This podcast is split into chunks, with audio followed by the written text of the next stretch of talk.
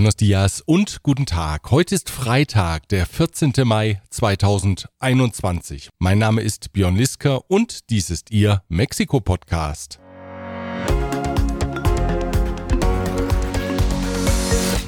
Diese Ausgabe erreicht sie mit der freundlichen Unterstützung von Kernliebers, der globale Technologieführer für hochkomplexe Teile und Baugruppen mit den Schwerpunkten Federn und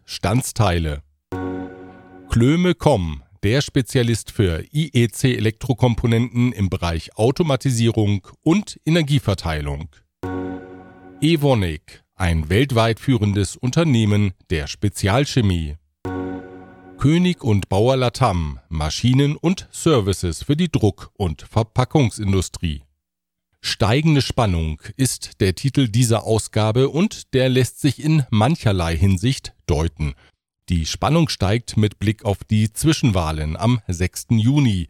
Die bilateralen Spannungen zwischen Mexiko und den USA nehmen zu und spannend ist auch die Geschichte hinter den 13 Maya-Skulpturen, die in einem Garten in Sachsen-Anhalt ausgegraben wurden. Das sind einige der Themen in dieser Ausgabe, die sie auch mit der Unterstützung der folgenden Firmen erreicht. Rödel und Partner, ihre maßgeschneiderte Wirtschaftskanzlei. German Center Mexiko, Büros, Beratung und Netzwerke unter einem Dach. Global Mobility Partners, Ihr Spezialist für Umzüge von und nach Deutschland. Von Wobesser Isiera, Ihre Anwaltskanzlei mit einem spezialisierten German Desk. ICUNet Group. Wir beraten, trainieren und begleiten Ihr Unternehmen und Ihre Assignees interkulturell weltweit. Die Links zu den Homepages finden Sie auf mexikopodcast.info. Um weitere deutsche Investitionen anzuziehen, braucht Mexikos Wirtschaft klare und für alle Marktteilnehmer einheitliche Regeln. Darauf hat Deutschlands Botschafter in Mexiko Peter Tempel in einem am gestrigen Donnerstag in der Zeitung Reforma veröffentlichten Interview hingewiesen. Wenn die Regierung die Regeln ändern wolle, dann sei es wichtig, dies in einem Dialog mit der Privatinitiative abzustimmen, sagte der Botschafter. Für die deutschen Unternehmen sei die Garantie eines funktionierenden Rechtsstaats wichtig. Trotz der Anstrengungen der Regierung seien Straflosigkeit und Korruption noch immer weit verbreitet. Der Botschafter betonte, dass die deutschen Firmen die Bedingungen vor einem Markteintritt sehr genau prüften. Schließlich sei eine Investition eine langfristige Verpflichtung. Fundamentale Änderungen der Marktregeln brächten Investitionspläne in Gefahr, mahnte Peter Tempel. Über eine Einmischung der US-Regierung in die mexikanische Innenpolitik hat sich Präsident Andrés Manuel López Obrador mit deutlichen Worten beschwert.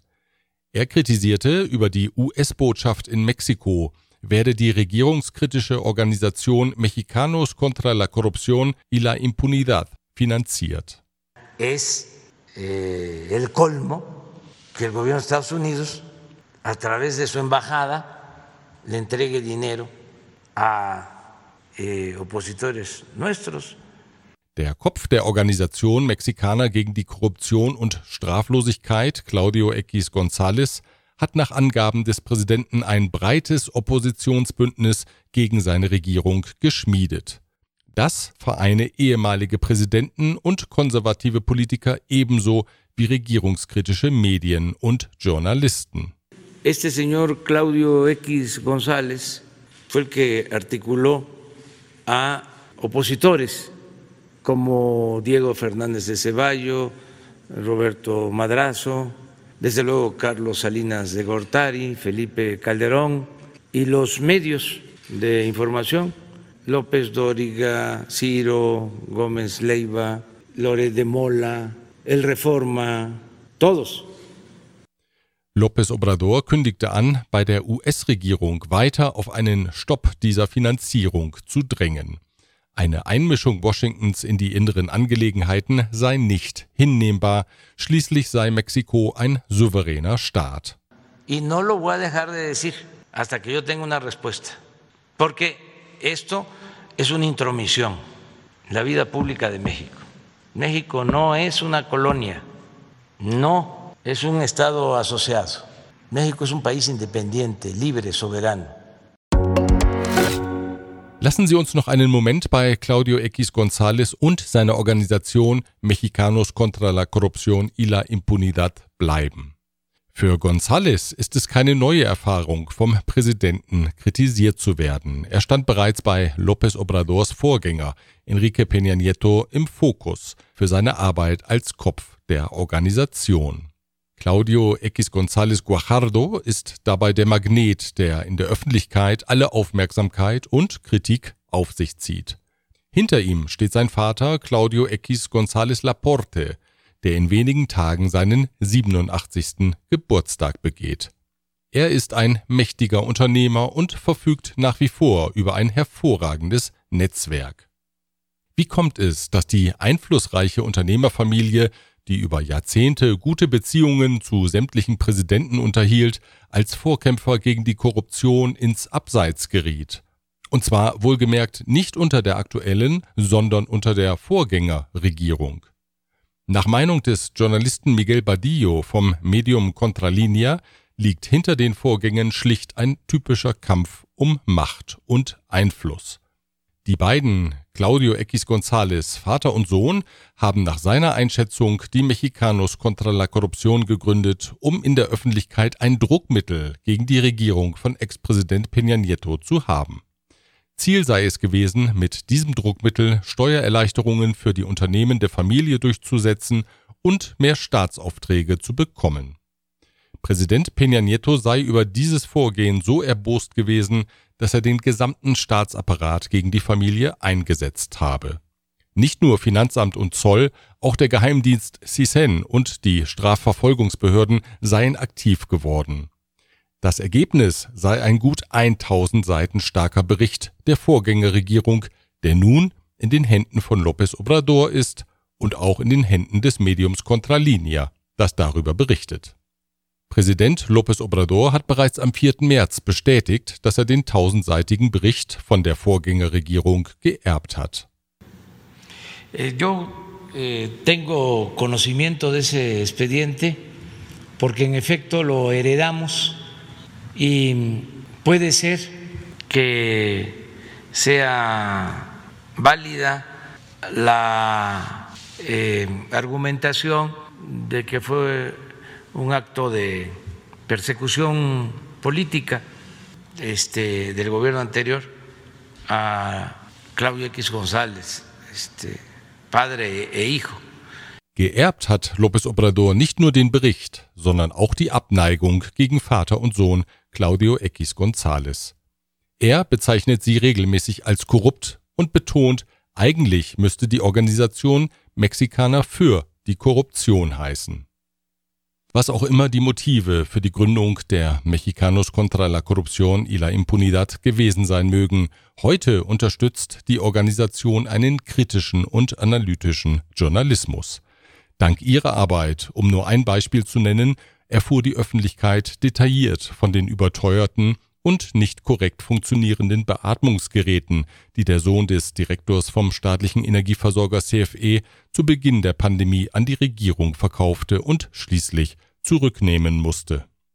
Die Organisation legt die Finger in die Wunden, also dahin, wo es weh tut. Und das ist wichtig, auch wenn das bekanntlich keine Regierung gerne hat. Die mexikanische Staatsanwaltschaft ermittelt jetzt gegen die beiden in den Umfragen führenden Kandidaten für das Amt des Gouverneurs von Nuevo León. An dritter Stelle folgt die Kandidatin der Regierungspartei Morena, gegen sie wird nicht ermittelt.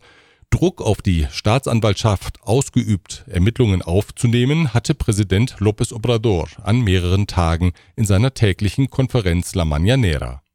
Nach seinen Angaben hat der in den Umfragen führende Kandidat der Partei Movimiento Ciudadano, Samuel Garcia, finanzielle Wahlkampfhilfe von kriminellen Organisationen erhalten. Der Kandidat des Parteienbündnisses aus PRI und PRD, Adrián de la Garza, der an zweiter Stelle liegt, soll illegale Wahlversprechen gemacht haben.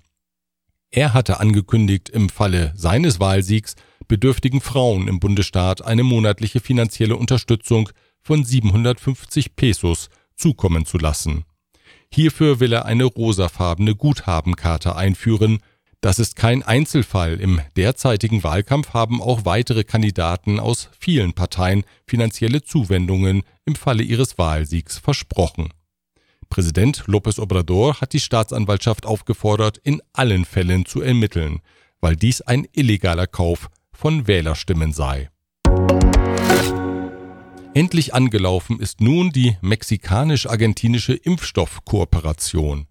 Wie Außenminister Marcelo Ebrard berichtet, wird der in Argentinien produzierte AstraZeneca-Wirkstoff nach Mexiko transportiert, wo er in einem Labor im Bundesstaat Mexiko verarbeitet, steril abgefüllt und etikettiert wird.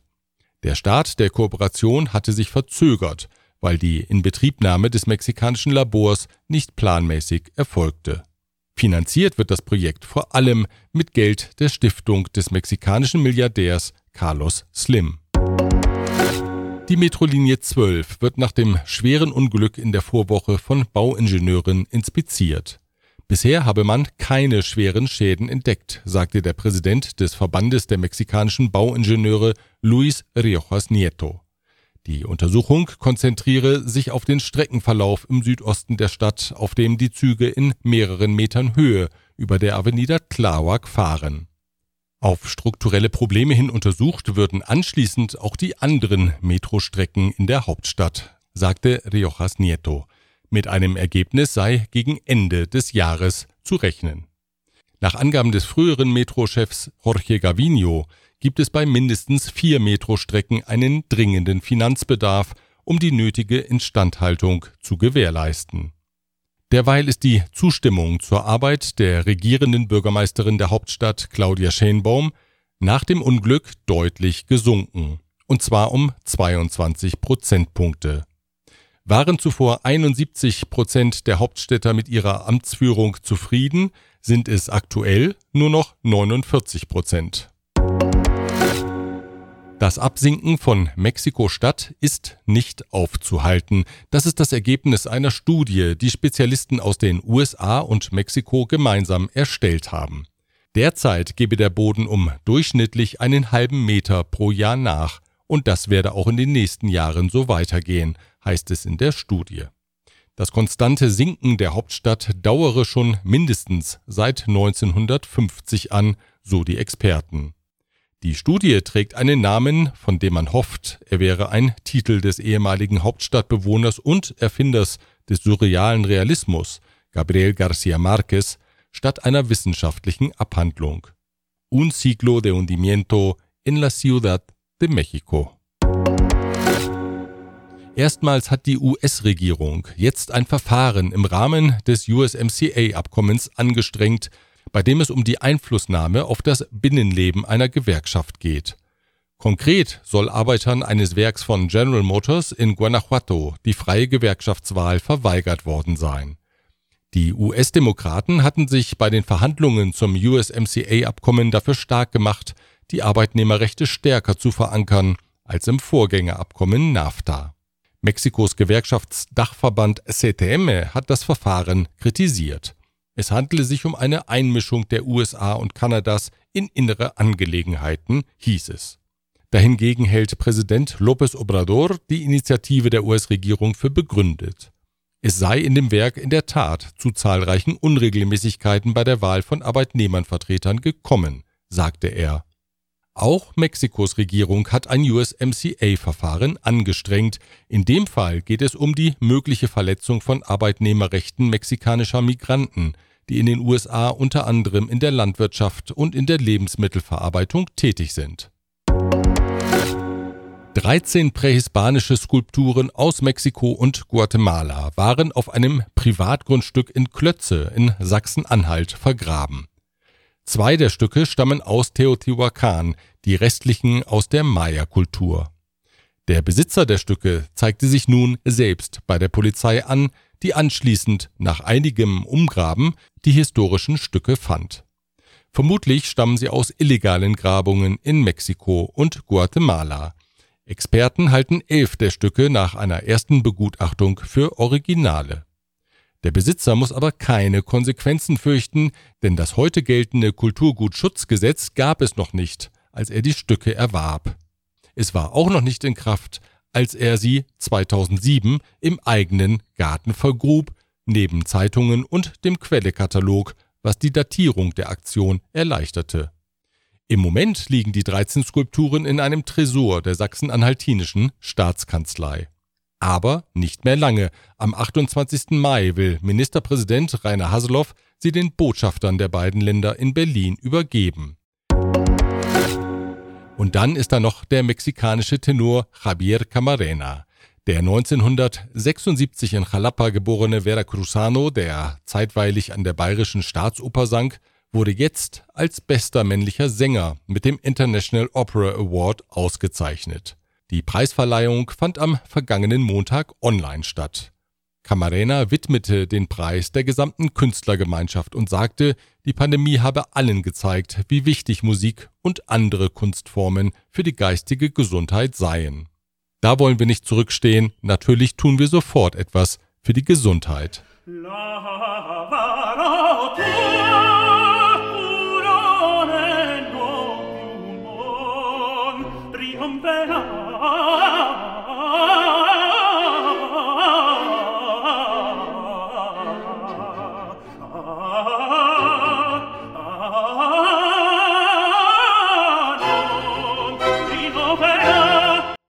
Aber das können Sie natürlich noch viel besser selbst tun. Holen Sie einfach ein gutes Stück Musik aus Ihrer Erinnerung, aus Ihrem CD-Schrank oder der völlig digitalen Musiksammlung, etwas, das Ihnen gefällt, und lassen Sie sich davon ins Wochenende begleiten. Ich wünsche Ihnen einen rhythmischen Start ins Wochenende. Wir hören uns wieder am nächsten Freitag. Bis dahin.